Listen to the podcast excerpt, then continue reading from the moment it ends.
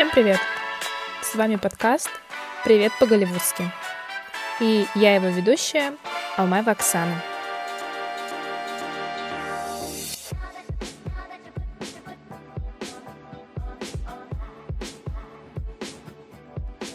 Что интересно, это ведь, ну, как бы такое кино, оно нужно, потому что, как ты сказала, оно показывает вот эту реальность. То есть оно и важно, потому что оно показывает это так, как есть. Оно показывает... Очень сложно принять тот факт, что э, не все люди э, имеют традиционную ориентацию. Просто, мне кажется, такие фильмы — это э, репрезентация с точки зрения того, что, в принципе, у нас есть общие, одинаковые проблемы, вне зависимости от того, кого мы любим. Обдумать эту ситуацию, потому что, когда ты смотришь сам фильм, взять вот сразу и какую-то вывод из этого сделать тяжело. То есть там, ну, лично для меня, мне вот нужно переварить, да, как говорится, подумать. Но вот именно тема с точки зрения ЛГБТ, я думаю, здесь очень тесно всегда переплетается с вот этой семейной проблемой, вот то, что мы говорили, как на это смотрят всегда родители, да, то есть это вот эта стертая личность, допустим. Про это нужно просто посмотреть и понять. Здесь даже нечего обсуждать. Это настолько Не, вы можете поздороваться, я вас это могу могу это пред... работяги представить.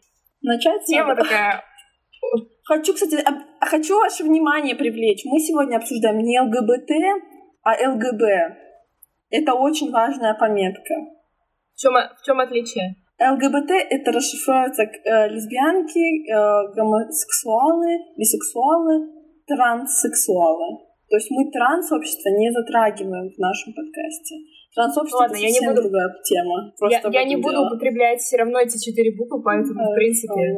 Ну, просто я хочу обратить ваше внимание, что не, ну почему они же относятся все-таки... Не, ну почему они же относятся именно к сообществу, то есть это ЛГБТ. Мы сообщество не все обсуждаем. Да, но мы же обсуждаем членов этого сообщества. Все-таки мы как бы ЛГБТ плюс а, ребят обсуждаем. Просто я говорю с точки зрения того, как используют именно в самом сообществе. Ну, тогда, ну, как квирсы мы возьмем. Mm-hmm, да. Я почекала просто пару э, сайтов, и вообще написано New Queer Cinema, и оно как независимое кино идет. То есть вот за счет вот этой вот своей особенности, так скажем, ну, то есть то, что оно бросает какой-то вот этот вызов обычному стандартному обществу, если можно так выразиться, его называют больше как именно независимое кино. Но что интересно, очень много статей именно о том, как в России такие фильмы цензурят, потому что очень много споров. Это вот последние, не знаю, новости вы читали или нет. Вышел мультик, кажется, вперед называется про эльфов, то есть там два, mm-hmm. два друга эльфа, и то, что там выясняется, что вот один из них, э, он как бы по сценарию типа гомосексуалист, и Гомосексуал. Из-за этого... Правильно, да, да, да, да, sorry. И из-за этого прокатчики, то есть они просят, ну, как-то поменять его, типа, историю или вырезать моменты. Вот у нас в стране именно почему-то очень такая цензура в этом отношении. Очень много фильмов, которые, ну, берут просто и вырезают, как бы, все практически. Просто знаешь, этот, вот, вот эта ситуация как раз такой пример идиотичности с точки зрения того, что там, по сути, не раскрывается отношение этого персонажа как э, участника ЛГБТ-сообщества. То есть там не, нет какой-то репрезенции прям в таком понимании. То есть он там ни с кем за ручку не идет, ни с кем не целуется. И ну, да. просто, просто как факт. Вот есть вот такой человек, они тоже существуют в жизни и в мире. И по сути там просто можно было не озвучить. Ну, знаешь, как это просто можно было замолчать. Вот я не, я не считаю это правильно, но типа, это просто как для факта, что вот бывает такое вот, как принято считать, что вот... И я не считаю, что это какая-то проблема, мне вообще все равно, типа, что там есть персонаж, что там их нету. Никто после того, как увидит какого-то эльфа, не пойдет целоваться с девочками или с мальчиками, ну, того же пола, что и ты, или никто э, пол менять не станет, только потому что они увидят какого-то такого человека из квир-сообщества. Ну, просто mm-hmm. ты помнишь то, что было с Рокетменом, да? Фильм так назывался? Или как? Да. Да, да, да, да, да. Там же половину перекромсали. Вот настолько все этот, ну, как я Ой, читала. да, я помню. Да, я читала тоже статью и... А, Элтон Джон, он же, ну, он сам в процессе участвовал, в процессе съемок, и он потом, а, я не помню, это ну, это официально писали, это до суда вроде бы не, не дошло, но он выразил немного такое негодование, типа, почему из фильма вырезано столько цензуры, то есть там, там реально очень много вырезали, но все равно там что-то оставили. Я уже не помню точно, что там было, но читала статью о том, что было очень в эту сторону много вообще критики. Ну, в плане от него именно, потому что все-таки он участвовал, он такой, типа, вы вырезаете э, моменты, которые были в моей жизни, то есть это реально было, и вы просто, получается, не показываете всю историю мою, которую я и хочу передать, то есть и в этом и вся жизнь. Жизнь не сахарная вата, и мы тут не радугой плюемся все от счастья. И в его жизни не было всего только хорошее, не только успех за его там плечами стоит. Ну да, вот, допустим, вообще я на днях думала о самой этой теме, да и вообще уже давно, потому что какие то смотришь э, просто там программу, допустим, я иногда интересуюсь, какие-то фестивали, и вот на них программу выкатывают, потом выкатывают какую-нибудь программу на Оскар, ну, короче. И всегда есть вот эта тема. И раньше я как-то не акцентировала на это внимание, а сейчас вот, ну, еще в связи с тем, что в течение вот этого нескольких дней мы смотрели как бы фильмы, и ты понимаешь, ну, вообще такое понятие, как толерантность, оно как бы работает здесь и как бы не работает. То есть зависит от, э, наверное, от того, откуда ты. Потому что, допустим, у нас в стране Работает. фильмы, которые mm-hmm. якобы хотят развить толерантность в нас, как бы они этого, мне кажется, не делают. А вот, например, в, западной культуре и в американской у них это как ну, прижилось, я бы сказала. Но это серьезно, потому что у нас сразу, если ты видишь какие-то фильмы такого рода, такой, типа, все, типа, герой козел отпущения, как бы нет ему прощения вообще, как бы, и зачем а, нам такое показывать, ну, то есть, но что интересно, это ведь, ну, как бы такое кино, оно нужно, потому что, как ты сказала, оно показывает вот эту реальность, то есть оно и важно, потому что оно показывает это так, как есть, оно показывает меньшинство, если можно так назвать эту группу, да, людей, которая пытается приспособиться к нормальному нормальному образу жизни со своей вот этой вот особенностью. Ну, то есть это, по сути, ведь не...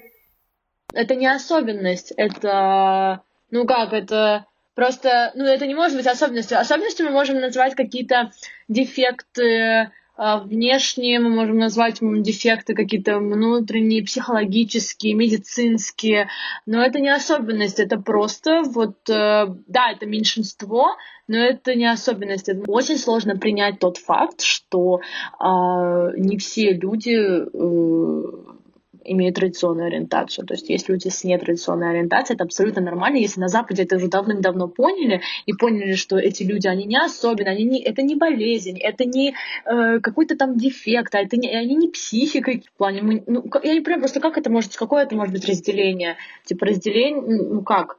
Это абсолютно такие же люди. Это даже не разделение по цвету кожи, господи, это просто вот э, так получилось и все. Поэтому я не могу даже сказать, что это особенность. Я думала, Оксана имела в виду, что особенность с точки зрения общества.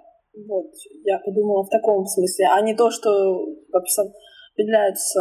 Плюс, не знаю, я не уверена, что у них другой образ жизни. То есть они просто спят со своим, образом говоря, спят. Это, конечно, не да, обязательно. Да, да, ну то есть они, они ведь выделяются. есть, да. Но они, а мы любим все одинаково разно, но все равно ну, понятно, ты любишь да, там, да, да, да. ты с кем-то встречаешься, ты же все равно любишь. И нет такого. Есть, не говоря, ну, сложно разделить вот такую любовь. Вот ты любишь маму и любишь парня, например. Ну, это же разная любовь, разная, но, типа, это остается любовью.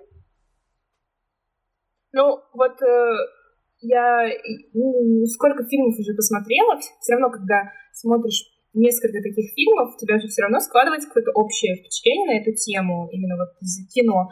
И, не знаю, мне всегда казалось, что там ведь нет какой-то пропаганды, то, что вот смотри, да, то есть мы вот, допустим, мы сейчас это обсудим попозже, то, что мы фильмы, которые посмотрели, в принципе, они не показывают чего-то очень а, неприличного, там такого ведь ничего нет. Да, эта тема такая скользкая, но мы, но практически во всех фильмах мы этого не видим, этих вот сцен, которые, ну, воспринимает человек в первую очередь, который появляется в голове. И, не знаю, я посмотрев вообще все эти фильмы, да и просто уже давно над этим думала, что Наверное, ну, такое вот именно кино, оно как бы показывает, что, ну, как бы это нормально, люди все разные, и, допустим, то, что есть мы, есть какие-то другие люди, есть третьи, да, и ты понимаешь, что, ну, это нормально. И ты понимаешь, что, ну, как бы у всех есть свобода выбора, у всех yeah. есть свое право. И да, как Рена сказала, это как бы не болезнь, это, ну, просто вот особенность такая у человека, наверное же биологически тоже ведь заложено. Это ведь не просто так он решил там родиться и взял там, я буду вот, я решил быть таким, а не таким, да? Просто, мне кажется, такие фильмы — это э, репрезентация с точки зрения того, что, в принципе, у нас есть общие, одинаковые проблемы, вне зависимости от того, кого мы любим. То есть мы можем любить человека, у нас просто нет возможности, например, с ним быть вместе не только потому, что она девушка, и я девушка, или он парень, и я парень, но из-за того, что вообще, в принципе, общество несправедливо, и не всегда всем везет жить и любить тех, кого они реально любят. Мне кажется, что эти фильмы, они больше не про то, чтобы показать, какая у них жизнь, или как они пытаются жить, как они пытаются любить, а скорее про а, их отношения, отношения их близких. Вообще здесь больше про, наверное, про чувства и про внутреннее «я», то есть и отношение внутреннего я к этому всему. Я бы, например, своему ребенку, да, объяснила бы, сказала бы, что э, мы не выбираем мы не выбираем, кого любить. Э, каждый имеет право любить того, кого он хочет, и это абсолютно не наше дело, и никто не имеет права никому причинять вред. Лучше я это объясню, чем он будет э, этого не понимать и, и так далее. Ну, в общем, я думаю, суть понятна. Кино — это один из самых таких, мне кажется, основополагающих моментов, который может показать разные ситуации с разных сторон, чтобы люди могли что-то переосмыслять. Вот. И поэтому я считаю, что такое кино нужно. Угу. Так, давайте начнем уже. Постепенно обсудим. У нас получилось очень я потом, когда посмотрела все фильмы и посмотрела о них немножко информацию, я поняла, что у нас так, такой список получился очень разношерстный. То есть там, я бы сказала, половина — это те, которые... Чуть меньше половины — это те, которые прорвались наверх, то есть они ну, блин, я думаю, их, наверное, о них все слышали, ну, большинство. И вот фильмы, которые вы советовали, в частности, я, допустим, не слышала о фильмах, которые советовала Амина, и то есть это уже получилось какая-то часть фильмов получилась такая больше как типа worldwide, да, скажем, а то, что вот, допустим, вы советовали, она такая более, ну, как для определенного круга людей. То есть я думаю, что, наверное, их будут смотреть, если, допустим, вот как мне посоветовали, я посмотрела. То есть вот так, чтобы человек, допустим, услышал где-то, я думаю, нет. Но, что интересно, они все, все затрагивают тему все затрагивают, но каждый затрагивает со своей позиции, вот как Рена говорила, стертая личность, это с точки зрения семьи, там, безусловно, потому что там дело даже не в том, что это касается именно ЛГБТ, как на это смотрят именно с, со стороны семьи, ну, то есть как родители, да. Если мы говорим про SUR, то, что вот советовала Амина, там я бы, наверное, рассматривала с точки зрения дружбы больше, ну, вот в таком ключе. Ну, это я так думаю. Вот. Mm-hmm. Поэтому давайте начнем с SUR, потому что я так посмотрел, э, поняла, что смотрели все, и у нас очень много разногласий и мыслей на эту тему. Мне важен конец! Что вы думаете было в конце? Вот что а. меня волнует. Я вообще не поняла этот фильм. Давайте я... Я не поняла, что Давай происходит. Я Слушай, смотри, SUA — это такой фильм, который является в какой-то степени примером того, как в 90-е жило в какой-то степени то общество, то есть подростки. То есть, смотрите, у них были тупо подростковые проблемы, родители разведены, там что-то сходится, фу, м-м, ну, как такая-то вот принятие, они там все слушают музыку, Марк там очень сильно любил музыку. Э, э, Оксана, ты же посмотрела «Убей своих любимых»? Мне э, да, Макс да. очень сильно напомнил Дехана, героя, то есть он был а, по да. каким-то своим мотивам и всего, он был такой вроде далеко, но очень близко. То есть у него какие-то свои там творческие порывы были, которые интересовали как раз-таки Алина в «Убей своих mm-hmm. любимых». А, там не было в таком понимании «мы любим друг друга, держимся за руки». Это было именно про то, как люди осознают, что они чувствуют какое-то влечение к другому человеку своего же пола, что, согласитесь, довольно пугающая вещь, Марк — это такой человек, который столкнулся с вот этой ситуацией сильнее всего. И чем вот этот фильм для меня примечателен, он довольно тяжелый, если в него вдумываться. Особенно там тяжелый конец. Потому что там непонятно, там открытый финал, там непонятно, чем закончился. Да, Я смотрела... Да.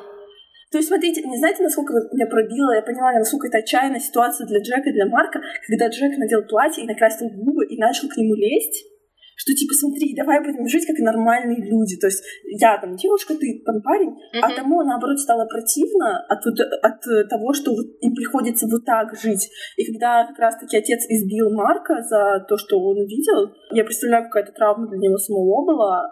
И я, ну, я считаю, что... Помните, там был момент, когда они стреляли с отцом Марка? Mm-hmm. А, да, пистолетом. А, Джейк вообще не попадал. То есть он там ни разу нормально не попал прям в центр. И как он мог убить Марка? Вопрос хороший. Мне кажется, Марк покончил с собой. То есть о, в этой ситуации, потому что никак это объяснить по-другому нельзя. Он там бросил их, он начал встречаться с их подругой общей, пытался как-то знаете, как стать нормальным, пониманию общества, и, конечно же, это все плачевно закончилось. Мне очень понравилось, что как-то здесь нет розовых очков, то есть, мне кажется, это реально, такая жизнь была у людей, то есть, э, и название э, Азиуа — это строчка из Нирваны, Азиуа, и как есть. Mm-hmm. То есть э, такой вот простой смысл. Давайте жить как есть, какие мы есть. То есть говорят, вот прими себя. Марк не смог себя принять. Потому что Джейкоб, ну Джейкоб, Джейк, он видно, что он в принципе, признал и понял то, что он чувствует. То есть он был спокоен, у него мать была лучше, чем отец Марка. Но э, просто не повезло, как знаете. Не в том месте, не в то время родились. Если бы они родились сейчас, такой бы ситуации, наверное, бы и не было. Потому что, помните, он его и в армию отправлял, и избивал, и просто доводил. Я просто не представляю, в каком ужасе жил э, Марк, раз это было для него выходом единственным, покончить с собой, чтобы не терзаться от того, что он не может жить нормальной жизнью, как хотел для него отец. Рен. Ну, во-первых, мне было очень сложно понять этот фильм, но а, да, Амина права, я согласна с тем, что здесь нет розовых очков. Жизнь показывает такой, какая она есть. Нет всяких вот этих вот динамичных, каких-то очень супер-гипер придуманных моментов. Ну, жизнь как жизнь. То есть она даже фильм, можно, можно сказать, что фильм немножко скучноватый, но на самом деле он не скучноватый, он просто реальный. То есть вот он как в жизни бывает, так и mm-hmm. есть. Во-вторых, очень хотелось бы э, отметить как раз-таки взаимоотношения отца Марка и самого Марка, насколько Марк, в принципе, был зашуганным ребенком. Мне кажется, у него изначально были какие-то проблемы а, из-за отца, да, с э, даже, может быть, психологического характера да, не психического, а именно психологического. То есть его отец избивал, вот это насилие, которое было, и он, в принципе, э, его отношение к жизни и отношение жизни к нему, это особенная тема, и поэтому он отличается от других ребят. Если другие ребята жили спокойно, то здесь ему приходилось бороться не только с обществом, но еще и со своим родным человеком, с отцом, и еще и с самим собой. То есть он вообще со всеми борется. У него прям и с родителями у него борьба, и с обществом у него борьба, и с самим собой у него борьба. Также хотелось бы отметить, что Марк очень похож на Курта Кобейна. Вот у него вот этот вот образ э, в плане челочка такая, знаете, типа волосы покрашены такие. Он носит такую достаточно свободную одежду. И даже э, в фильме был момент, где Э, значит, э, говорят о смерти мужчины, по-моему, в Сиэтле. По-моему, там э, момент с... Это про, это про, да, это про самоубийство Курта Кобейна, да, да, да, да. То есть это прям такое. И то, как они, и то, как он, его друг, да, несколько раз повторял о том, что они слушают Нирвану и так далее. И еще эти моменты с пленкой, где, точнее, где их снимают на камеру, где уже идет какой-то допрос некий, да, в, как флешбеки вставляется в фильм. Там есть такая фраза, что мне там, значит, э, его спрашивают, да, чем вообще вы увлекались, чем вы занимались с Марком, и, значит, э, Джейк, он говорит, что мы слушали музыку, да, и его спрашивают, какую музыку, они говорят, ну, например, Нирвану. И следователь в говорит, типа, ой, я вас типа, не понимаю, это достаточно злобная музыка, да, а, да такая злобная. А Джейк ему отвечает, а кто сейчас как бы не злобный, да, кто сейчас не злой? Вот. То есть это тоже как, как про общество в целом, да, что оно действительно очень злое, они жили в этом всем. Это маленький город, это, я даже не помню, честно говоря, какой, о каком штате идет речь. А, кстати, цветокоррекция в фильме, цветокоррекция в фильме тоже достаточно такая темная, такая серая, такая очень злобная какая-то. То есть она сразу показывает то, в какой они атмосфере жили.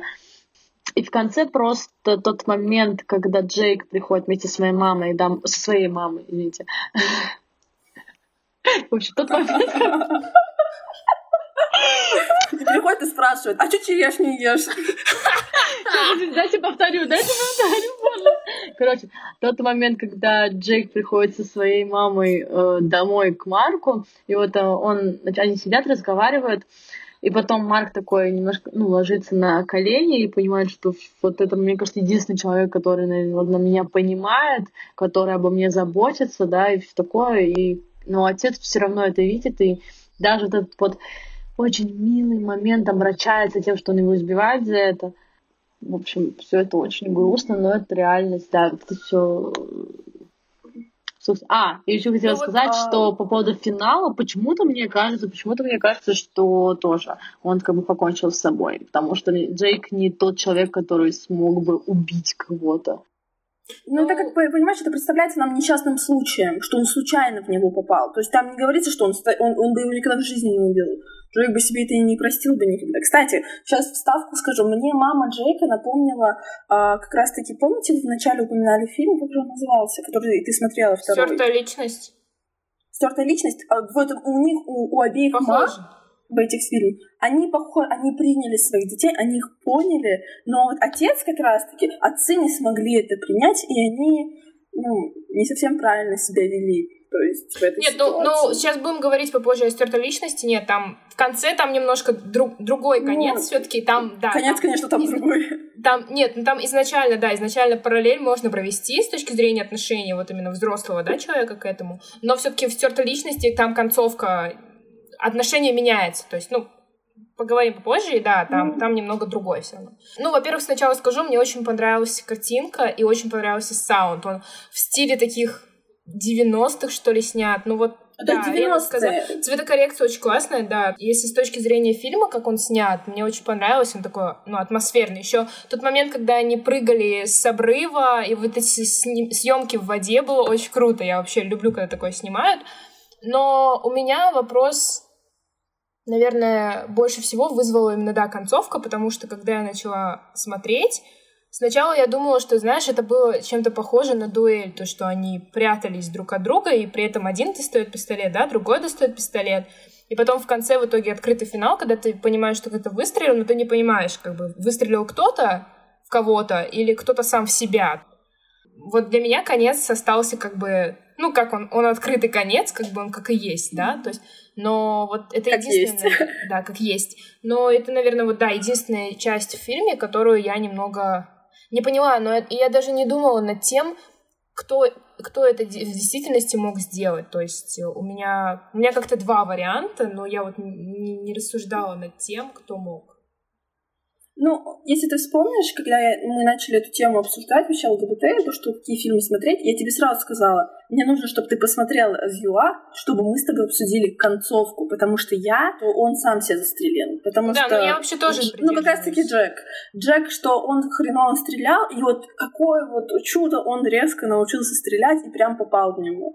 То есть, ну, мы просто в течение всей, э, всего вот этого момента, всего фильма, мы видим, как Марк просто с ума сходит, образно говоря.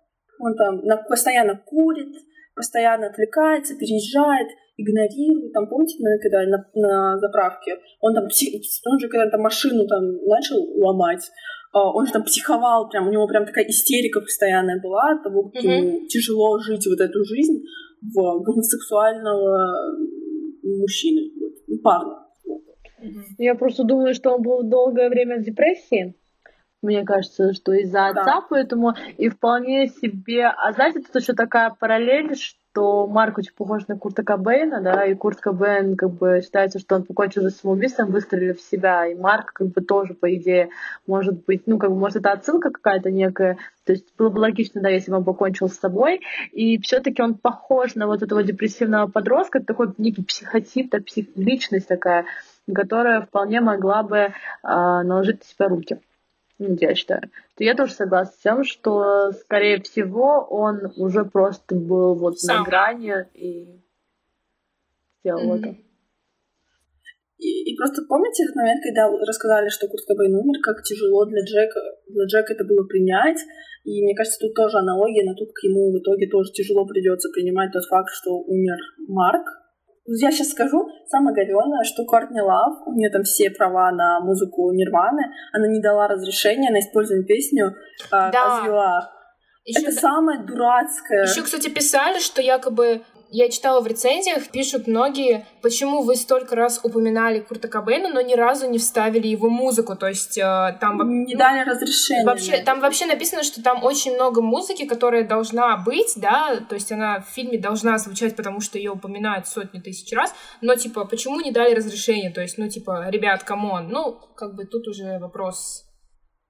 Правовой. Право, да, все таки ну, ну, согласитесь, все равно, если бы были, были песни, было бы в 10 раз лучше еще. Просто это добивало бы концепцию до конца. Даже несмотря на это, все равно, вот с точки зрения смысла, да, фильма, здесь, я думаю, наверное, стоит именно после просмотра об этом именно обдумать эту ситуацию, потому что когда ты смотришь сам фильм, взять вот сразу и какую-то вывод из этого сделать тяжело. То есть там, ну, лично для меня, мне вот нужно переварить, да, как говорится, подумать.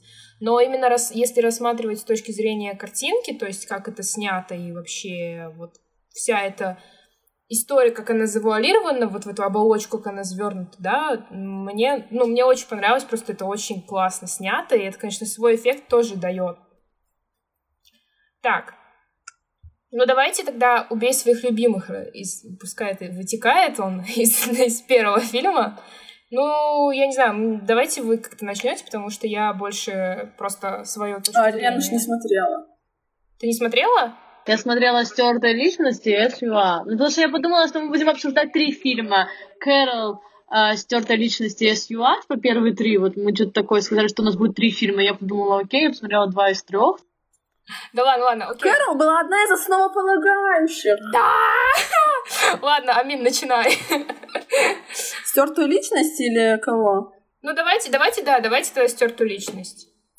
Мне стертая личность. Мне, мне. Ладно, давайте сейчас. Раз, два, три.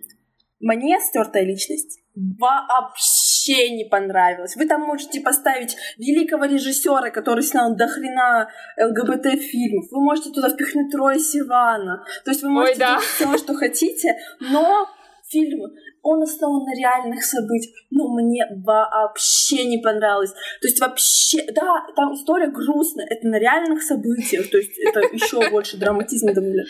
Концепцию я поняла, но сам фильм мне показался слишком длинным, слишком затянутым. История жизни подростков, вот именно таких молодых ребят, это ужасно, что их так собирали в какие-то лагеря, лагеря, заставляли делать то, что не хотелось делать, под эгидой того, что так правильно, не рассказывайте своим родителям о том, что здесь происходит, это вас не касается, во всем виноваты ваши родители, это они вас такими плохими сделали, вы их должны ненавидеть. А помните, вот главный герой такой говорил, Джаред, да, его звали, да. он говорил, я не могу, я не злюсь на своих родителей, я их понимаю, все нормально, а ему говорю, как ты можешь их ненавидеть, типа, у тебя что так плохо, образно говоря, то есть, mm-hmm. не знаю, поэтому я вот высказалась, вы сами обсудите дальше, потому что не хочу быть предвзятой. На самом деле у меня тоже такого восторга не вызвало. Что мне здесь, что меня здесь зацепило, им, именно вот это отношение взрослого человека, то есть э, родителей, к тому, как они вот воспринимают своих детей, да, вот в таких ролях. То есть как они, в первую очередь, как взрослый человек относится к непосредственно к такой ситуации. Здесь, что меня очень э, поразило, это вот это убеждение того, что ты можешь под давлением взять и изменить ребенка. То есть, э, как бы взрослый человек в данном случае в фильме здесь показывают, что родители, он считает, что он правый, что он имеет вообще, что он имеет право взять и изменить вот своего ребенка, да, не спросив его. Хотя, нет, там хотя спрашивают и готов измениться, да. Что интересно, э, вот эта вот организация, не помню сейчас, как она называется, «Любовь в действии», вот, вот эта организация, она как бы выступает в качестве вот этого звена, связующего, который якобы может, который способен изменить, да, человека, который способен изменить его аномалию, так скажем, какой-то дефект э, в личности. И как на это клюют, так скажем, взрослые люди, которые, то есть они даже в данной картине, они, то есть не выясняют даже, что это за организация, кто в ней там находится, они даже не разбираются в том, какие там методы используют. Ну, то есть а, это в данном случае это не про родителей э, э, Джарета, ну вот именно если его мать брать, да, то есть э, она потом, впоследствии она понимает суть происходящего и начинает, ну, копать, скажем так. Но при этом мы замечаем, что то количество детей, которые находятся в этой организации, их родители просто чисто убеждены, что она вот эта организация, она способна исправить их ребенка, но суть в том, что никто даже не вдумывается, то есть они даже не пытаются понять, что это за организация вообще, что она делает. Тяжело именно в конце фильма. Вообще мне было смотреть именно тяжело вот этот эту часть, тот фрагмент, где когда он попадает в эту организацию непосредственно, потому что те методы, которыми ты э, пытаешься якобы изменить человека, изменить его вот это сознание, да, э, как-то способ по-другому мыслить, и моменты, допустим, когда э, пытаются типа из изгнать демона тем, что, извини, тебя бьют Библии, да, ну то есть э, извините, то есть здесь немного какие-то абсурдные такие вещи, ты сидишь и в контексте фильма это вообще никак не вписывается, то есть ты понимаешь, что, ну, это как бы за рамки.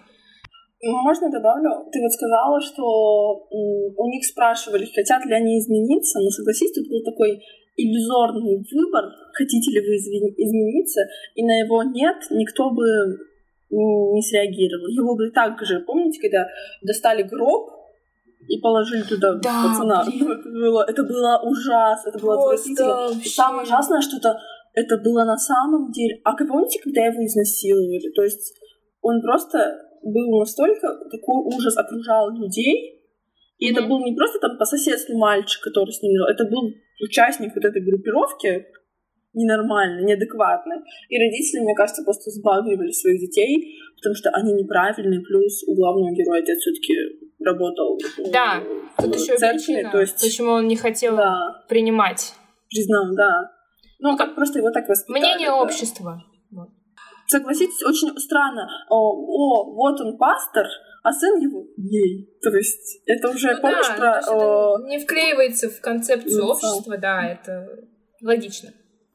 А, ну, вообще, я послушала девочки, но я эм, скажу так, фильм, конечно, он не динамичный, но он и не скучный. Мне он понравился в плане, потому что мне очень нравится вообще тема взаимоотношений. Это вот тема отцов и детей, это, это просто одна из моих любимых тем, поэтому фильм мне понравился, картинка красивая, актерский состав, боже, просто давайте Николь Кидман, которая идеально да. просто, мне да. кажется, подходит на роль а, матери, да, а, Рассел Кроу, который они вместе, кстати, они же друзья в реальной жизни.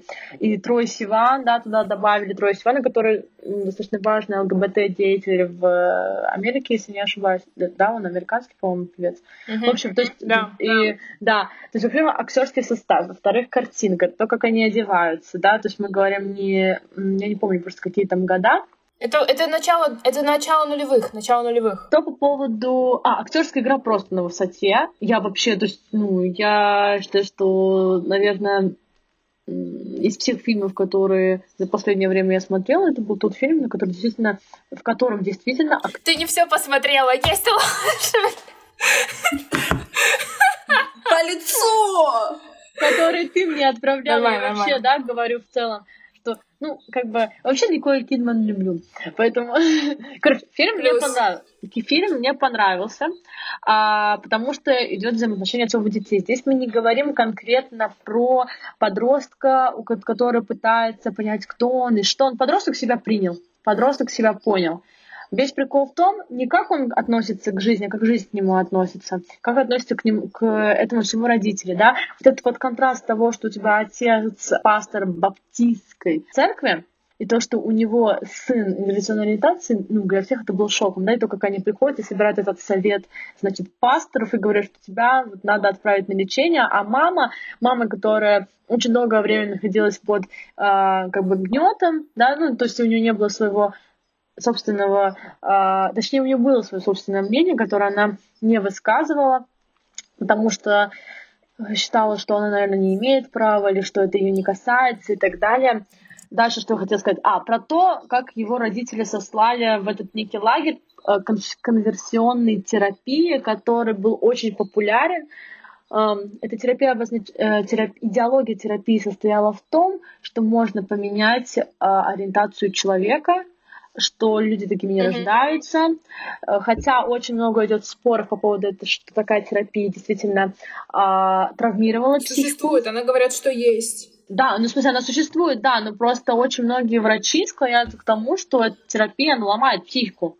Ну, то есть, да, э, и что методы в ней, э, на чем они вообще основаны, непонятно. То есть, вообще сама по себе э, эта терапия, она, ну, это как она в конце поворачивается и говорит, да, вот этому пастору, вы кто вообще, вы врач? Да, да, у вас, у вас есть вообще лице, лицензия или да, да, да, да.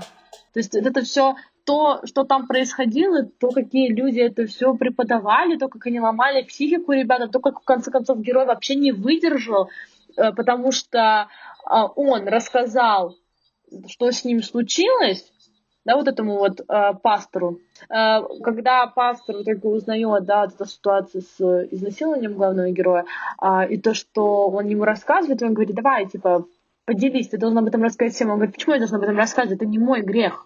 Типа, я тут ни при чем. И да, еще вот этот вот идет момент, что типа э, грех, везде не говорят про грех, грех, грех, грех, грех, да. По сути-то они все лгут кому? Они лгут себе, лгать себе, лгать вообще, в принципе, это тоже грех.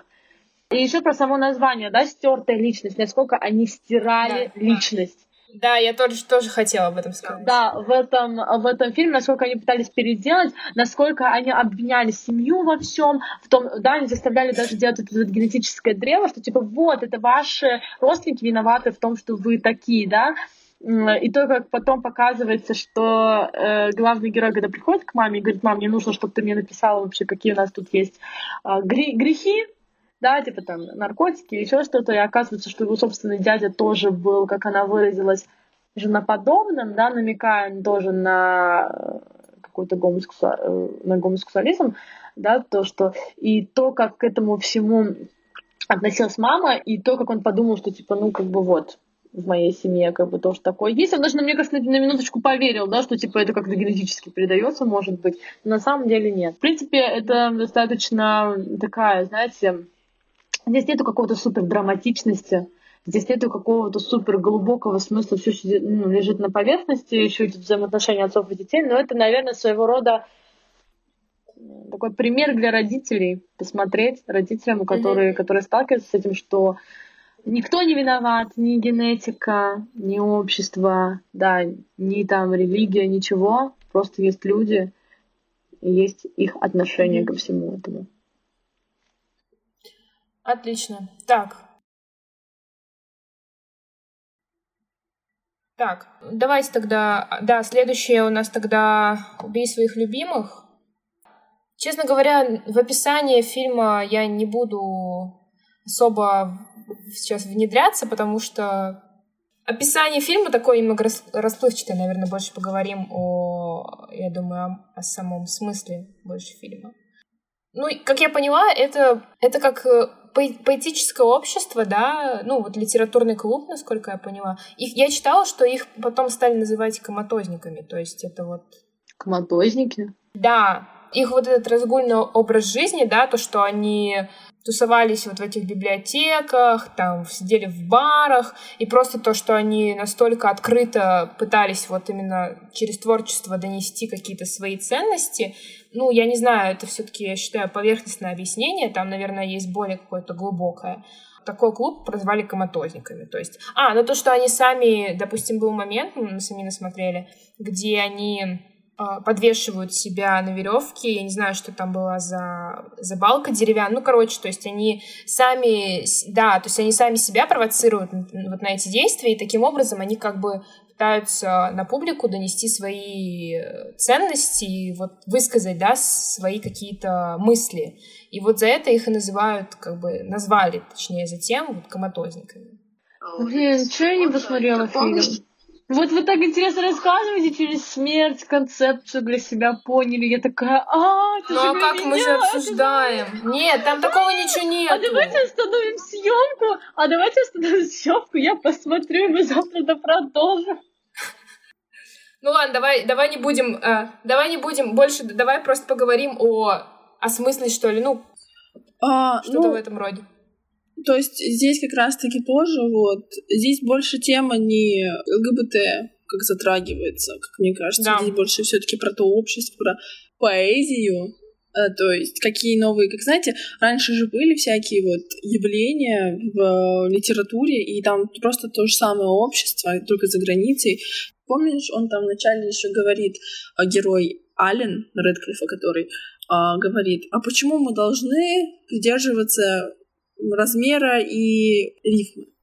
И ему говорят, ну, все же раньше придерживались, и твой отец вот придерживается, поэтому мы тоже должны. Хотя, по сути, никто никому ничего не должен.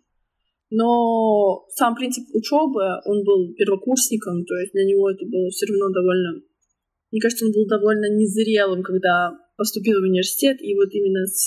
Когда он познакомился с Лу, он начал понимать, что вообще он хочет, что он кого-то может любить и писать мне, мне очень нравится этот фильм. То есть мне реально он нравится, он интересный. Плюс это реально было. То есть это пример жизни того времени. Ну, То есть они показывали как я... про наркотики, про творчество, да, что, там, как там они творили. Вообще. Да, все подряд. То есть Но это больше не человек преследует другого. Но это не Нет, там, там эта тема за, там, там эта тема, тема затронута. Там она там, там именно из-за вот там именно за счет взаимоотношений вот двух вот этих там даже можно троих, наверное, взять, но больше, я думаю, да. вот эти два главных персонажа, которые вот Редклифа и Дехана, да, то, что вот их взаимоотношения, э, как показано, вот именно через вот это и, и раскрывается суть вот этого вот общества, ну, то есть это все вытекает оттуда, как один человек влияет на другого. Вот я когда начала смотреть, там, ну, Ред, я не спорю, что Редклифф классно сыграл, там, в принципе, актерский состав хорошо подобран, но мне очень понравился Дехан, потому что когда ты начинаешь смотреть фильм, он вот, когда он первый раз появляется, является, он буквально вот этим своим энтузиазмом, что ли, каким-то. Ну вот, то есть настолько он тебя вовлекает это все, ты смотришь просто и не можешь оторваться. То есть мне очень понравилось, как Дехан вообще обыграл эту роль, потому что ну да, Редклифф, типа, у него, понимаю, там надо выйти из антуража, типа, Гарри Поттера, там, роль на всю жизнь, да, как говорится. Но вот Дехан он, конечно, затащил, потому что мне очень понравилось вообще, как он, как он показал вот эту роль, но она реально очень вовлекает. То есть ты когда ты видишь первый раз этого человека, он действительно тебя притягивает. Харизмой, что ли, своей, я не знаю. Он, помнишь, что когда он э, устроил эту сценку там, когда он начал э, ну, не, запрещенную литературу читать? То есть он там устроил сценку на, на всю библиотеку, они там книжки воровали, потом э, ставили их на видные места с всяким ну, неприличным. Да. Он своей вот этой вот реально каким-то артистизмом, сам персонаж вот этот э, Люсьен э, настолько завлекал. Мне, мне, кстати, очень понравилось, как Редклифф сыграл вот этот интерес свой к нему. То есть он, он прям смотрел такими такими обожающими глазами на него. Я такая, господи, как клево отыграно. А, то есть он реально сразу прям при привлек и его внимание, и мне кажется, зрители. Мне понравился тот энтузиазм того времени, который был отражен в этом фильме. То есть это реально, мне кажется, та эпоха так была. А, и персонаж Дэвида, конечно, он так ревновал Лулу к Алину. Да. Это просто было прям... Он так на него прям ну, смотрел. Он же, его преслед... он же его преследовал, по сути. То есть, когда а вот, уже... А помнишь вот эту тему, когда... Не тему, а сцену, когда Лу говорит о том, что между ними все кончено, как это показано, да, как для человека вот эта вот ситуация, насколько она для него является как, как будто это как катастрофа. То есть там в фильме показано так, как будто это все конец жизни. То есть и ты понимаешь, насколько Лу, получается, был большой частью для Дэвида, потому что ну, просто это вот... Я не знаю, сколько она, минут пять, наверное, длится эта сцена, но ты смотришь, ты понимаешь, что там на деле это, там настолько заложены такие чувства, и ты сидишь и просто... Первый уже в самом начале он рассказал про цикличность жизни. То, что чем сильнее ты пытаешься что-то да. оттолкнуть от себя, оно возвращается обратно к тебе же. И вот то же самое, что, мне кажется, вот э, этим, образно говоря, намекнули на то, что Лусьен любил его, но просто для него это стало, как знаешь, он пытался оттолкнуть, от этого он за ним везде ходил и преследовал. Вот. Но да. история, конечно, драматичная, и, блин, это же реально было, это же какой ужас. И он там в тюрьму попал. Не этого все ожидали, мне кажется, давай так. Ну да, я но концепция очень. Другая. Да, но фильм, вообще фильм просто как это показано через взаимоотношения, это интересно было посмотреть. Я не говорю, что я... У меня, кстати, есть, вот я помню, профиль вам рассказывала, я ставлю там, я не помню, что, я, кажется, семерку поставила, но именно концепция, сам смысл фильма мне понравился, то есть э, это реально донесли, то есть это и это показано mm-hmm. красиво в первую очередь.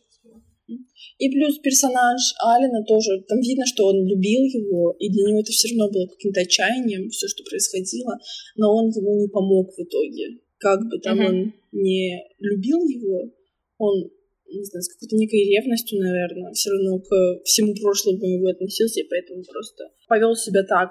Ну, интересный фильм. Я его не первый раз уже смотрела и uh-huh. Советую, потому что там и концепция сама, и то время показано очень клево, и цветокоррекция то же самое, и то, как они одеты, и то, где они находятся. Это просто великолепно. Мне очень понравилось. Так, ну, сейчас я разгуляюсь. Рена, ты зря не... Ты зря, блин, вот просто... Первые три написали, я потом еще сказала. Нет, ну... Не, просто все, все, кто будет слушать этот подкаст, ребята, знаете, если вы не смотрели Кэрол, все, мы с вами не подружимся вообще, просто не подружимся. Оксана, ничего Потому что я просто могу вечно... Да? А я не посмотрела. Рену кикаем. Ты, ты исключение, ты исключение, шучу. Да нет, Вы слышали? Все слышали? Вставь это, пожалуйста, в подкаст, что я твое исключение. Ну, э, во-первых, это был первый фильм, который я посмотрела именно на эту тему. То есть первый фильм, э, который именно снят, а реально качественно снятый хороший фильм, который вот именно на эту тему я смотрела. Во-первых, ну да, и он у меня там на кинопоиске что-то, там, конечно, десятка, но я говорю, я сейчас это говорить могу бесконечно об этом. вот. Во-первых, ну, он написан по роману Патриции Хайсмит «Цена соли», я не знаю, слышали вы или нет, я, ее, я его прочитала после того, как смотрела фильм, я потом узнала, что он снят по роману, я думаю, да, я почитаю книгу. Мне просто стало очень интересно, потому что фильм сам зашел. Ну, не знаю, мне... Одну фразу буду повторять постоянно теперь все. Первый просмотр, конечно, я не вложила, вот, наверное, весь вот этот смысл, да, вот этой темы. Мне просто понравилось, как это снято, ну, сама просто история понравилась. Мне понравились актеры, я просто фанат Бланшет, и, конечно, я фильм когда смотрела, и там, там, в принципе, только два основных персонажа, это вот Руни Мара, который играет Терес, и Бланшет, Кейт Бланшет, который играет Кэрол. И первый просмотр э, я, наверное, смотрела поверхностно, потому что это было лет, года 3-4 назад. И, наверное, до сегодняшнего момента, я не знаю, сколько я его посмотрела, раз пять, наверное, или раз шесть. Это какая-то... Амина говорит, что ты несколько раз смотрела «Убей своих любимых». вот, также я смотрела несколько раз «Кэрол». И вот с каждым... Просто что для меня интересно, с каждым разом ты как-то, что ли, больше начинаешь понимать вот суть фильма. Ну, просто это, наверное, вообще один из немногих фильмов, которые вот я реально готова пересматривать. Я не знаю, сколько я еще раз это буду делать, но ты постоянно его пересматриваешь, пересматриваешь, и для тебя постоянно какие-то новые вещи открываются. Вот. Что мне понравилось из, из всех фильмов, вот когда я, когда я посмотрела, я сегодня досмотрела SUR, и я просто сравнила все вот эти пять фильмов, и даже больше, потому что были еще другие фильмы, которые я тоже смотрела когда-то просто не включили. Что интересно, из всех этих фильмов именно в Кэрол показывают вот именно вот это вот... Понятное дело, что там показывают отношения, да, между этими женщинами, но там показан именно физический контакт. Что мне нравится в этом фильме, то, что несмотря на вот этот физический контакт, несмотря на историю, вот, да, как это, как запрет на любви, или как это сказать, я не знаю правильно, это не, никак не опошляют, то есть э, это не задвигают на фон, что вот эта тема, да, она осуждается, или вот то, что 50-е, 60-е была такая тема. Нет, здесь просто показывается вот эта вот история, да, которая от которой просто отодвинута вся эта тема, все эти, вся эта критика, все эти протесты, просто нет никакого бэкграунда, мы просто рассматриваем в контексте историю вот этих двух людей и просто как это показано. Вот несмотря на всю политкорректность, на просто ситуацию социальную с точки зрения вот этой вот темы, да, меня просто зацепило, как это красиво снято. Во-первых, ну, костюмы, ты если посмотришь, Рен, там, там очень классные костюмы. Во-первых, там 50-е. 50-е же, да, Амин, там что-то 52-й год или 53-й, По-моему, да. Мне очень понравилось, как эпоха передана. Да, там очень красиво, там очень красивые костюмы, там, ну просто вот этот антураж сам. Но больше это, конечно, как взаимодействуют персонажи. То есть э, это, ну, будешь смотреть фильм, когда обрати внимание, потому что первый просмотр обычно, ну, он так, заходит на, налегке, да, но я прошу обратить внимание, когда будешь смотреть, это взгляды, просто как разговаривают между собой героини. Амин, скажи что-нибудь, потому что я, у меня мысли переплетаются, мне надо сформулировать. А, мне в данном фильме понравилось, что, во-первых, очень мало хороших фильмов ЛГБТ про женщин. Давайте начнем с этого, про лесбиянок. Потому что гей как-то все равно более распространенная тема для раскрытия.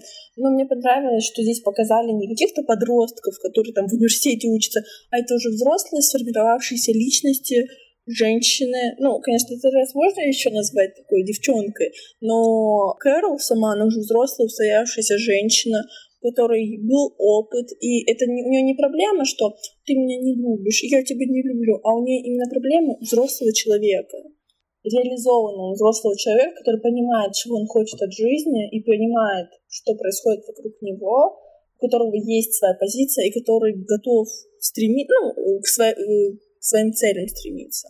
И меня вот это восхитило, мне понравилось, как передали время, как э, Кэрол там к Терез подкатывала, образно говоря. Когда, помнишь, она принесла чемодан, ну, сундук. Чемодан, да. Да. Да, подарок с, на Рождество. Подарок, ей там сколько там было да. пленки, сколько там было это. То есть она была такой взрослой женщиной, и это было не пустой там какой-то звук для, даже для нее, с этой молодой девчонкой. Как помнишь, ей говорил парень, который ее любил. Вот через две недели потом ко мне не приползает того, что она типа да. тобой воспользовалась и уехала. Да. А, хоть так и получилось для нее, согласись, все равно так для нее и показалось. Мне понравилось, что в какие-то моменты сама Кэрол была как будто ну, молодой, как будто у нее не было ребенка и мужа, который ее мучил все это время, и она поддавалась какой-то там каким-то своим рвением, молодым каким-то mm-hmm. мечтам и желаниям, то есть то, что она там рисковала с собой, своим ребенком ради того, что ради человека, которого она любит, и когда там записывали, помнишь, там э, запись того их разговоров, то, что в соседней комнате да. был мужчина, который следил за ней. Да, то есть да, да. у нее был ребенок, она хотела спокойствия, она не хотела чего-то сверхъестественного, она просто хотела жить с человеком, которого любит, и воспитывать своего ребенка. Конечно, конец был э, другой, но сам факт, вот этот открытый конец, давал нам очень сильную надежду на то, что все будет хорошо, и э, между ними все будет хорошо. Мне очень да, понравилось, да. как раз такая, нет, я не хочу с тобой жить. Да, да, да, да, собирается да, в кафе к ней на этот, на ужин. Ну, ты я потом такая... хочешь. Ну, я просто, когда она приехала. Ну да, еще раз скажу. То есть это для меня просто что фильм, потому что, наверное, это из немногих вообще фильмов, которые вот именно как-то меняют твое сознание, а когда что-то меняет мое сознание, ты знаешь, я считаю, что надо обратить на это внимание. Что я считаю, здесь именно, вот как я уже упомянула, красивый фильм, в котором, так скажем, красиво страдают люди в красивых вот этих декорациях, в красивых интерьерах. То есть здесь э, показана не вот эта вот э, формализованность, не вот эта политкорректность, а здесь показано, как на это нужно смотреть, да, с какой красотой. То есть это как вот эта метафора такая, как Терес смотрит, она же фотографирует постоянно, как она смотрит на нее, на Кэрол через объектив, и как человек, который смотрит этот фильм, должен смотреть, ну, то есть можем параллель провести, как Терес смотрит на Кэрол через этот объектив, и как человек смотрит на саму эту историю, на сам этот фильм. На этих снимках вот и показана вот эта вся история, насколько она видит вот этого персонажа, да, как я читала рецензию одну, и там написано, что эти снимки и вот эти... Почему она фотографирует Кэрол? Потому что она хочет видеть себя как ее. То есть она для нее является таким образцом, что ли, для подражания. Ну, это громко, конечно, сказано. Но это вот тот образ, который она не видит в себе, да, она, точнее, она хочет его видеть в себе, но она не может. И тот Хейнс, я не знаю, слышали про Тодда Хейнса, это режиссер?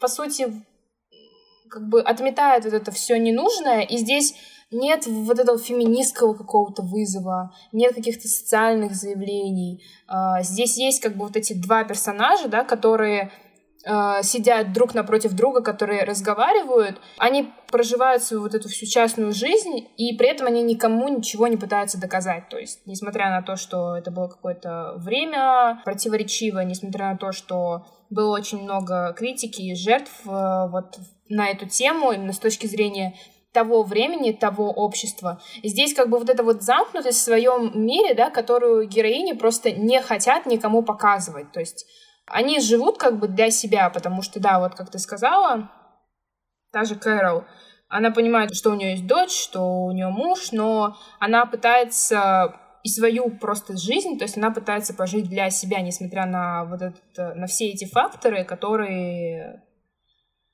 Не знаю, честно говоря, этот фильм вообще я лично могу обсуждать очень долго, потому что у меня очень много позиций и против, причем противоположных. Первое время, когда я смотрела, было немножко тяжело воспринимать, потому что до тебя толком как-то не доходит. Потом э, я как-то стала немножко... Ну, я вообще фильмы, которые интересные, мне интересные, я обычно читаю какие-то рецензии, смотрю что-то, то есть мне всегда интересно, как сами актеры, то есть люди, которые вовлечены процесс вот этот, да, этот, э, этот в процесс съемок, просто в процесс вхождения вот в эту вот роль, мне всегда просто интересно, как сам актер э, к этому относится. И там, конечно, очень много мнений и очень много позиций. Но да, во-первых, мне очень понравилось, как история показана, потому что просто тебе просто это показывают. То есть это не осуждают, это не э, приравнивают к какому-то там классовому неравенству, хотя оно в данном случае есть, да, это не приравнивают к феминизму, здесь просто показывают историю двух людей, вот, которые, которые имеют просто право, да, вот именно жить вот так. Вот. Ну, а, ну и второе, это игра просто актеров. Не знаю, здесь, конечно, прям... Первое время тоже не обращала внимания, потом очень сильно зашло. Мне очень понравились моменты, больше даже, наверное, где не, не вот эти диалоги, да, когда они разговаривают, там, когда вот она приглашает ее пообедать, да, или там, когда они в машине о чем-то разговаривают. Или мне понравились именно вот эти, как это говори, говорят в кино, называется мизансцена, то есть где просто человек смотрит на человека, но, ну, лично я просто так вижу, я, может быть, просто уже настолько засмотрела это, скажем, затерла это, этот фильм, но я вот просто вижу вот для меня просто вот это взаимодействие чисто глазами, да, то есть без слов, мне оно как-то даже больше дает какой-то смысл, чем иногда взаимодействие именно с точки зрения разговора, диалога. И я вот когда смотрю именно, именно на игру, мне, конечно, это прям прям заходит. Ну, потому что, не знаю, последняя сцена, когда вот даже, это, наверное, предпоследняя, когда ты говорила, что вот когда они в ресторане сидят, и она говорит, что, типа, может быть, ты э, захочешь пожить со мной. Я не знаю, я просто не знаю, как на русском звучит, потому что я смотрела в оригинале. И она сначала говорит, что нет, да, потом она передумывает и, и приезжает вот в этот вот ресторан. И вот эта последняя сцена на минуты две, наверное, когда там, там вообще никто ничего не говорит, там просто накинута вот эта музыка, и просто показаны эти два лица, и ты смотришь, и я такая, меня всегда это как разрыв просто мозга, я такая сижу, такая, ну, блин, и там еще конец открытый, и ты такой, ну, блин, почему нельзя было показать до конца, почему? И мне вот всегда грустно просто, потому что, не знаю, ну, много, конечно, мыслей по, на эту тему. А можно вопрос? Ты же читала книгу, а чем закончилось да. там все? Так же. Так же? Концовка Мир там... Концов... Да, да, да. Там концовка там прям... Ну, она не в точь-точь, но она такая же. Просто я не помню пос... точно слово в слово, как там написано, но последняя вот эта сцена, когда она приходит в ресторан, она просто... Просто она видит... Там даже, знаешь, за счет того, что это именно написано, в книге вот это вот э, взаимодействие вот этих взглядов, которые в сцене в кино, да, которая вот это последняя, там даже это не описано. То есть, если здесь ты смотришь фильм, и ты за эту минуту видишь, да, как эти, ну, просто вот эти взгляды, да, просто смотришь, как это происходит, в книге это, ну, просто обрывается. То есть, говорят, что она приехала в этот ресторан, что она ее увидела, да, но никакого объяснения, которое ты можешь получить через фильм, через вот картинку, в книге этого нет. И в книге вот этот момент, когда они приезжают после этой поездки, она ведь, она в книге на самом деле, э, я не помню, что это был за город или это был какой-то небольшой поселок. Она там ей снимает квартиру, и она там живет. Она говорит, что она, ей нужно как бы вернуться в Нью-Йорк, кажется, это же Нью-Йорк. Mm-hmm, да, в Нью-Йорк. Вот. Она говорит, что ей нужно вернуться в Нью-Йорк, ну, то есть ей нужно решить вопрос э, вот, с опекой над дочерью, ей нужно решить вопрос с разводом.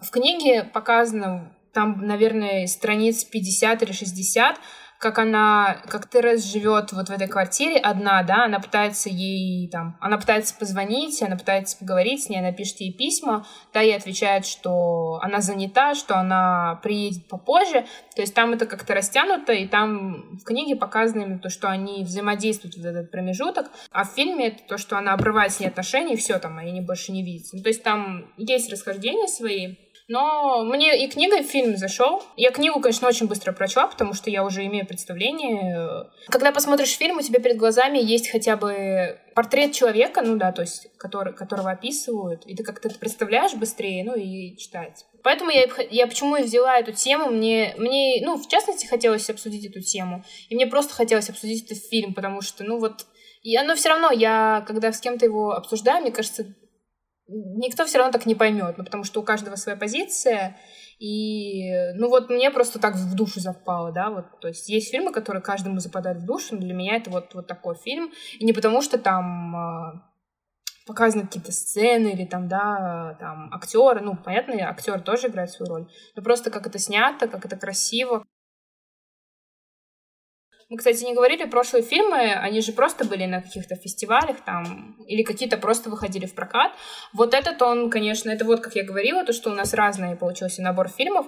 И вот этот фильм, он, э, конечно, залетел на Оскар, но ну, мне, конечно, жаль, что его не номинировали на э, фильм, на лучший фильм, хотя, ну, мое мнение, что могли бы, потому что картин, картина реально, мне кажется, очень классная вообще за эти, за эти 10 лет, и, наверное, с точки зрения темы, это, наверное, по, так по мне, это фильм, который лучше всего, наверное, это показывает, ну вот, это я так думаю.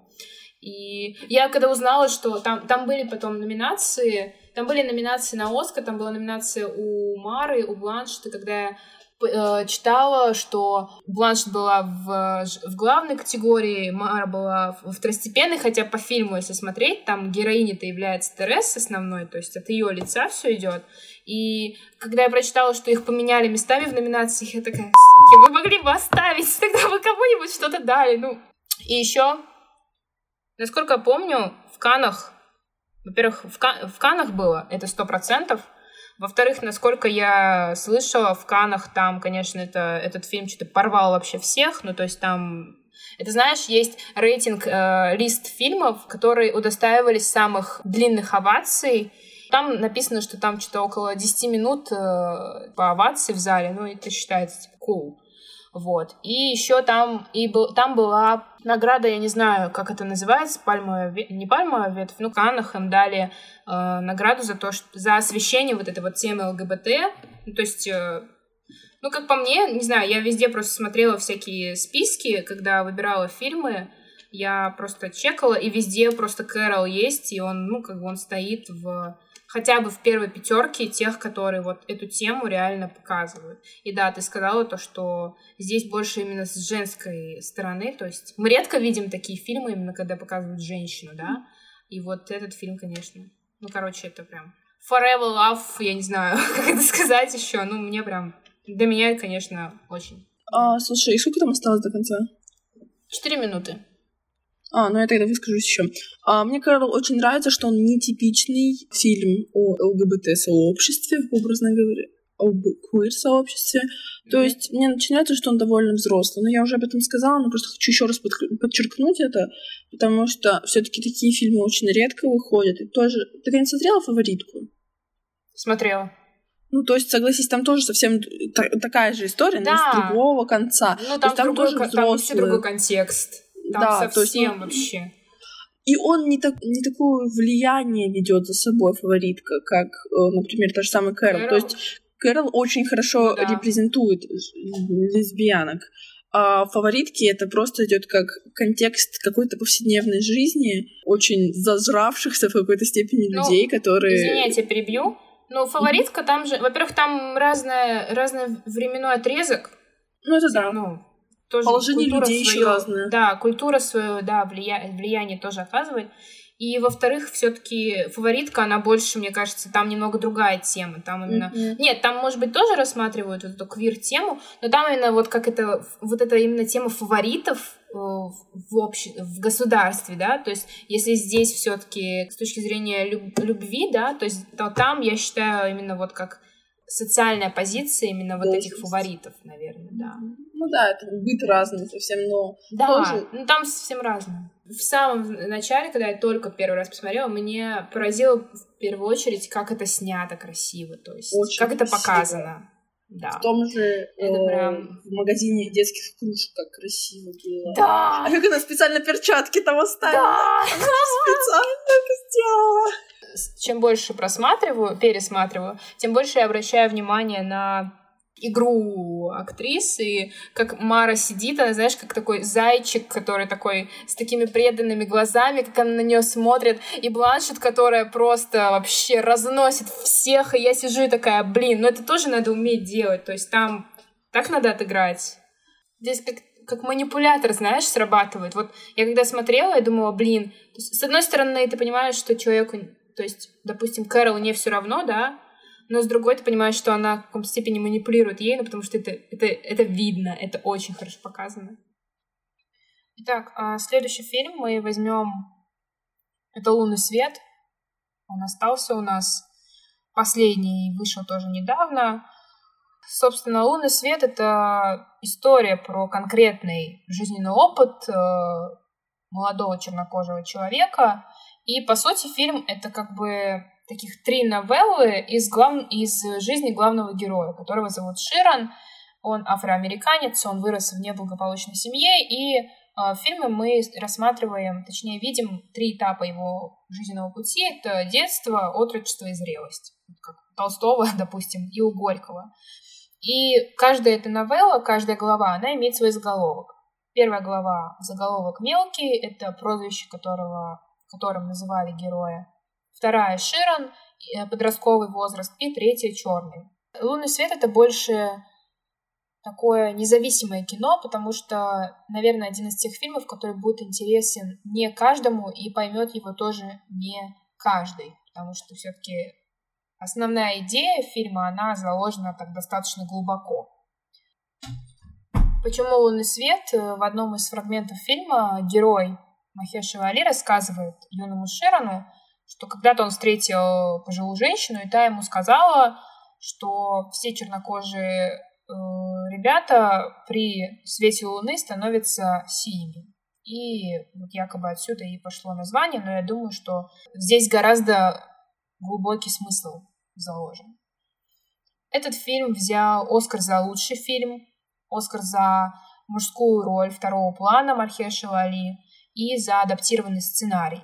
Что интересно, лунный свет, э, у лунного света достаточно небольшой бюджет, и картина снята там буквально была за три недели, но сам смысл, э, сама суть — это не как идейный порыв, а как некая артхаусная драма, которая показывает вот это взросление главного героя в очень тяжелых обстоятельствах, как его унижают в школе, как э, к нему относится мать, как его предает, не предает его лучший друг. И все это завуалировано вот именно вот в этих трех новеллах. Марина появилась. Плюс, плюс фильм же по книге снимали, э, да. и там история про спид у матери автора, то есть про это, и гей-линия вообще там, по-моему, не особо сильно упоминается если я не ошибаюсь. То есть, ну, просто как еще один показатель того, как человек может, ну, насколько жизнь может плохо сложиться именно со стороны общества, если ты там ну, то есть ты принижаем группе вдвойне, хотя там хоть из черного общества все идет.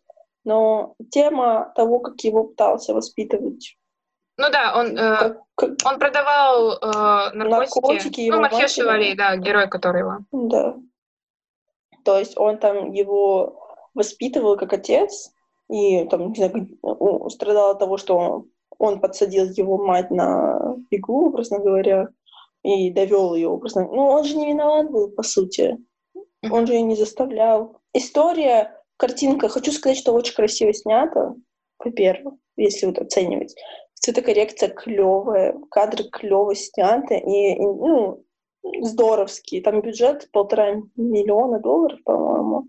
То есть ну, там не самые большие цифры. да, то есть не снято добротно, при том, что у них там награждение, там же Оскар, да, у нас есть? Да, главный фильм. фильм. Да. А, главный фильм. Угу. Да. А, то есть там, по-моему, Ла сначала дали, а потом оказалось, что Луна Да, свет. да, это ситуация на это? Оскаре. Да, да, спутали конверты. Да, и помнишь, э, я не помню, кто читал. Уоррен Битти. Объявлял? Да. да. Он так посмотрел такой, помнишь, конверт такой. Потому что там было написано Эмма Стоун. Было написано Эмма Стоун, и он поэтому сказал Лэнд. А, господи, это очень смешная ситуация, при том, что вообще не то. Ну, не знаю, мне, честно, фильм не очень, как знаешь, не вдохновил, мне так понравился, но ну, хочу сказать, что очень качественно. То есть реально очень интересно. Персонажи разные, но у каждого, как знаешь, своя мораль. И каждый раскрывается в каждом этапе главного героя жизни его. То есть все на своих каких-то местах. Ну, я вот, если затрагивать именно ЛГБТ, то я думаю, как раз-таки вот эти вот отношения с его другом, да? Ты про Кевина? Да. То, что вот mm. как он вот эту линию, да, дружескую, может, даже любовную в каком-то плане, я не знаю точно, как он ее протянул на вот эти все, на вот эту свою жизнь, да, то есть как он как он ни с кем не общался, как его, э, как над ним издевались там в школе, да, как его любила, не любила мать, э, то есть и вот этот единственный человек, которого он сохранил, даже несмотря на то, что они перестали потом общаться, как, которого он сохранил в памяти, и потом вот этот последний момент, да, когда они встречаются, и то есть это была единственная личность, которая вот как-то повлияла, что ли, на его на его жизнь, я, не, я бы не, не знаю. Но сам факт, то, что последняя вот эта сцена, она, все, она ни, ни о чем тебе, она все равно тебе не показывает, нашел ли он себя, да, то есть э, придя к этому человеку, поговорив с ним, да, он так и не понял все-таки, кто он есть и вообще, что ему в жизни нужно. Все равно вот эта история, хоть она и заканчивается, да, мы видим, что она заканчивается, но тебе так и непонятно, нашел ли он себя самого. То есть эти поиски жизни, я так для меня, я считаю, когда я посмотрела картину, я поняла, что они все равно для него не закончились. Если мы дальше будем додумывать, да, сценарий и рассуждать о чем-то. Открытый финал. Да, там везде вообще, вообще открытый финал. Что за фильмы пошли? Везде открытый финал. Ну, чтобы думали, чтобы люди ну, додумывали. Не знаю, ну, для меня фильм это всегда конечная история. Она должна всегда заканчиваться, потому что когда она не заканчивается, это как в сериалах. Еще один сезон, и ты сидишь целый год и ждешь, ждешь, ждешь, когда там будет дальше. Поэтому, ну вот я Думаю, что здесь, несмотря на то, что картина и заканчивается, последний эпизод, он реально конечный. Э, это съемка, когда этот маленький Ширен, да, его показывают на этом берегу, как он поворачивается на камеру, как он смотрит. Это я считаю, что это концовка фильма, то есть она реально закрывает фильм, да, она его завершает, она завершает историю, но я думаю, что все равно, если дальше просто рассуждать лично самому, то я думаю, он так и так он и не понял все-таки, кем он является для самого себя, так он себя и, и до сих пор и не нашел, даже несмотря на то, что он вспомнил своего друга, то, что он с ним встретился, вот в таком. Ну, не все ответы на вопросы были найдены. Это логично, мне кажется, потому что, согласись, все равно он бы не смог там строить отношения, даже встретившись со своим другом. То есть это, как знаешь, просто обдумывание всего опыта, который был у персонажа. Mm-hmm. И в каждом эпизоде он передумывает все, что обдумывает то, что было раньше, и как это, по сути, все пазлом складывается в его жизни. То есть он же ничего не отпускает, он все, собой, все на себе вот это несет, всю тяжесть своей жизни. Да, он очень вот. замкнут. Особенно да, мне да, вот да. понравилась игра актеров, особенно первые два, которые вот играли его в юном и в подростковом возрасте. Uh, вот эта вот закрытость, да, как, как передают это актеры, особенно когда он подростки, когда он в, школ, в школе вот заканчивает школу, и я не помню, как зовут актера сейчас, ну, короче, и насколько актеры вливаются в, в эту роль, и как они замкнуты, то есть они даже на mm-hmm. камере передают вот эту замкнутость, и вот эта вот монотонность фильма, да, ты смотришь, и mm-hmm. вот это вот, я бы сказала, до неприличия вот это вот одиночество и молчание, оно тебя тоже как-то цепляет. Ты сидишь, и это немного, ну, как бы держит тебя так на пульсе, потому что со стороны, когда ты смотришь на этого героя, когда он сидит, молчит, он ничего не говорит, или когда он ходит, и, и ты понимаешь, что у него постоянно мысли какие-то в мозге, но он никому не рассказывает об этом, не раскрывается, и ты это тебя настолько угнетает тоже морально. То есть ты смотришь на это и вот... Ну, я просто сделала для себя какой вывод, посмотрев вот эти все фильмы, что как мы, вот когда мы расизм обсуждали, расизм, расовую, да, тему, мы смотрели фильмы, и они действительно в себе содержали в основном эту тему. Большая часть смысла вообще в фильмах, она была именно о вот этом вот расовом неравенстве.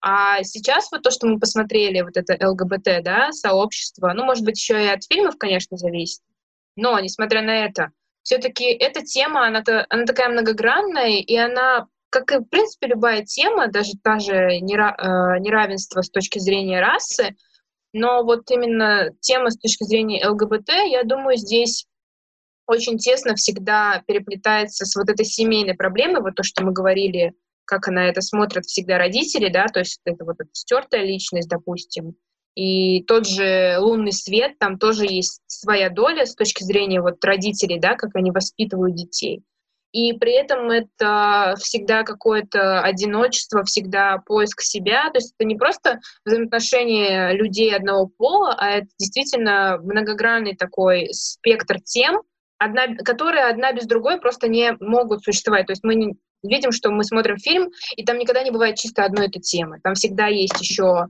семья, там всегда есть одиночество, там всегда есть какое-то осуждение со стороны общества, вот поэтому это, конечно, такое многогранное немножко понятие. Я думаю, мы, наверное, еще и фильмы такие взяли, которые в себе эти все темы очень объем, емко так показывают. Вот.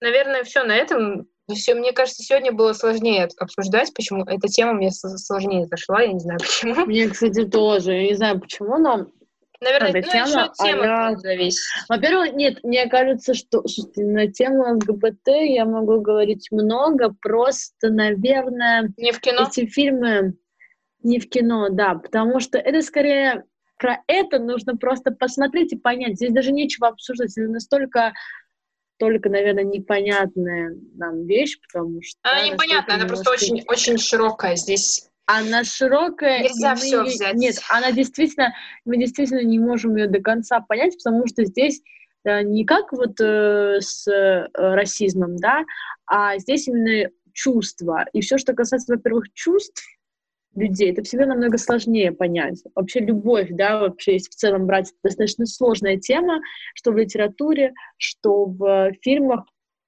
тема сама по себе сложная. Во-вторых, а, фильмы, наверное, не настолько нам понравились, чтобы мы ее обсуждали. Да, я помню, когда мы обсуждали скрытые фигуры, у меня просто там такое вот... А, не, мы а, с Аминой Кэрол обсуждали да, сейчас. Ну вот вы Кэрол обсуждали, Я «Лунный да, свет» а... обсуждал, нет. да, но этот фильм, конечно но это, но это все-таки немножко не то. И вообще, знаете, фильмы на эту тему, они сложнее. Здесь нет каких-то тем, нет, нету каких-то фильмов очень легких, да, как, например, с расизмом мы обсуждали «12 лет рабства», вроде сложный, драматич, драматичный такой, да, фильм, глубокий. И обсуждали скрытые фигуры, которые легкие, но, но в то же время, конечно, и несет в себе глубокий смысл. Здесь таких легких фильмов а, как бы не было. Все-таки это, это фильмы, они все глубокие, и когда ты обсуждаешь когда у тебя очень много глубоких фильмов, тяжело. да, вот это в листе нашем, да, шорт-листе, грубо говоря, это очень тяжело, и понять вот эту любовь. Ну да. Ну, тогда, наверное, эту тему мы сегодня все закроем. Все, цель, цель повержена. а, ну, э, мы сделали это, девчонки. Да, ну, кстати говоря, насчет следующего, я, Рена мне все это задалбливала с феминизмом в прошлый раз. вот. В принципе, можем взять эту тему. Я думаю, это уже... Мы, я уже... Я хочу предложить вам не фильмы. Я хочу вам предложить сериал, который называется «Миссис Америка». Там 9 эпизодов. А, и он про, а, в большей степени, он про антифеминизм. Там главная героиня антифеминистка, и показано, как она продвигает вот эту вот поправку против феминизма. Это 70-е года. Он вышел недавно, буквально два месяца назад, я уже, кажется, рассказывала вам о нем. И я хочу, чтобы вы посмотрели вот именно этот сериал. Ну, я не, я не хочу брать фильмы, потому что вообще можно любой фильм, например, взять, где есть женщина, или где женщину оскорбляют и критикуют мужчины. Это уже будет феминизм, и их просто туча, блин. Поэтому я вот хочу «Миссис Америку» обсудить, потому что это именно об этой теме. Это вот четко об этой теме. Там вот все девять эпизодов — это вот эта тема феминизма. С вами был подкаст «Привет по-голливудски». Смотрите и любите кино.